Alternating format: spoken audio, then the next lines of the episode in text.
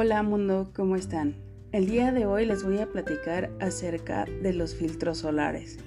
Es una forma cosmética, yo digo que una de las más complejas y honestamente laboriosas para poder producir algún producto. Y lo confirmo, ya que eh, hice una tesis eh, referida a lo que son protección solar para poder titularme y sí, lo hice porque cuando empecé a investigar y tratar de em, eh, realizar algunas formulaciones con diferentes SPFs o FPS en español, eh, me topé con una cantidad enorme de dificultades para poder estabilizarlos. Y bueno, no les voy a hacer el cuento muy largo porque voy a hacer pequeños podcasts, muchísimos pero pequeños, pero sí comentarles que, por ejemplo, un protector solar puede ser hasta la fuente de la eterna juventud. Y que hay que hacer énfasis que a pesar de que el día esté nublado, esté haciendo frío, la radiación solar continúa, entonces deberíamos de utilizarlo sí o sí, aunque esté nublado. Son formas caras, la verdad, o sea, son, son formulaciones que sí son muy caras porque los productos que llevan son altamente especializados. Muchas veces el sensorial es un poco graso, pero sí, o sea, yo quiero hacer énfasis, no sé, a lo mejor hasta en todos mis podcasts, en el sentido de que si un producto soleoso es muy bueno para tu piel, lo voy a repetir siempre, nuestra piel es una cremota y tenemos en nuestra piel una mayor concentración de materiales aceitosos o lípidos o no sé cómo ustedes lo quieran eh, ver. Entonces es importante que así sea la aplicación de los productos cosméticos. He probado algunos y de hecho hay algunos que pues más o menos pasan a prueba, que son buenos.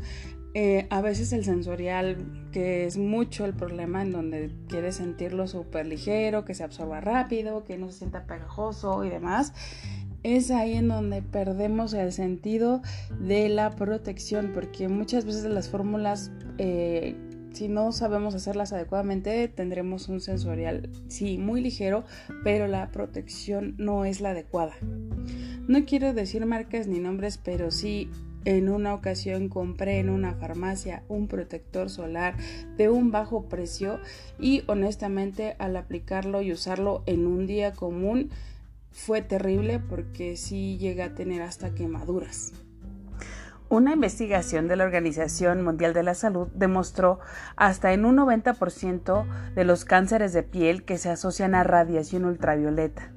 Por lo tanto, este tipo de cáncer es totalmente prevenible. Los filtros solares o protectores solares nos ayudan a prevenir las quemaduras del sol y reducen los efectos perjudiciales como lo es el envejecimiento prematuro, que creo que a todas las mujeres les encanta esta parte, y la cuestión del cáncer de piel. Y no debemos evitar el sol al, al 100% porque el sol es muy benéfico también para nosotros, pero siempre hay que tomar las cosas con moderación.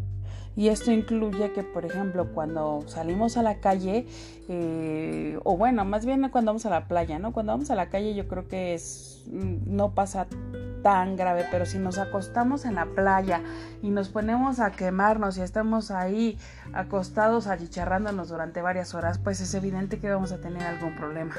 También las personas que les gusta tener el tono de piel eh, pues más bronceado, si se ponen en las camas de radiación ultravioleta artificial, también están buscándose un gran problema en la piel.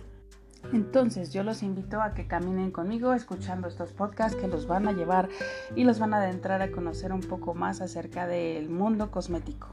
Vamos a decir que hace mucho tiempo ya la cosmetología, bueno, la, cosmética, vamos a decir así, y lo voy a hablar como ciencias cosméticas porque me ha pasado que cuando en algunas ocasiones he dado pláticas y demás, me preguntan acerca de la, la cosmetología, muchas veces la gente lo enfoca en todos los tratamientos que son como más para spa, como para masajes, como ayudar a una persona que Mm, tengo un mejor tratamiento cosmético y de hecho utilizan hasta más aparatología. Por eso es que nos vamos a referir a todo este material que vamos a estar revisando a lo largo del tiempo como ciencias cosméticas.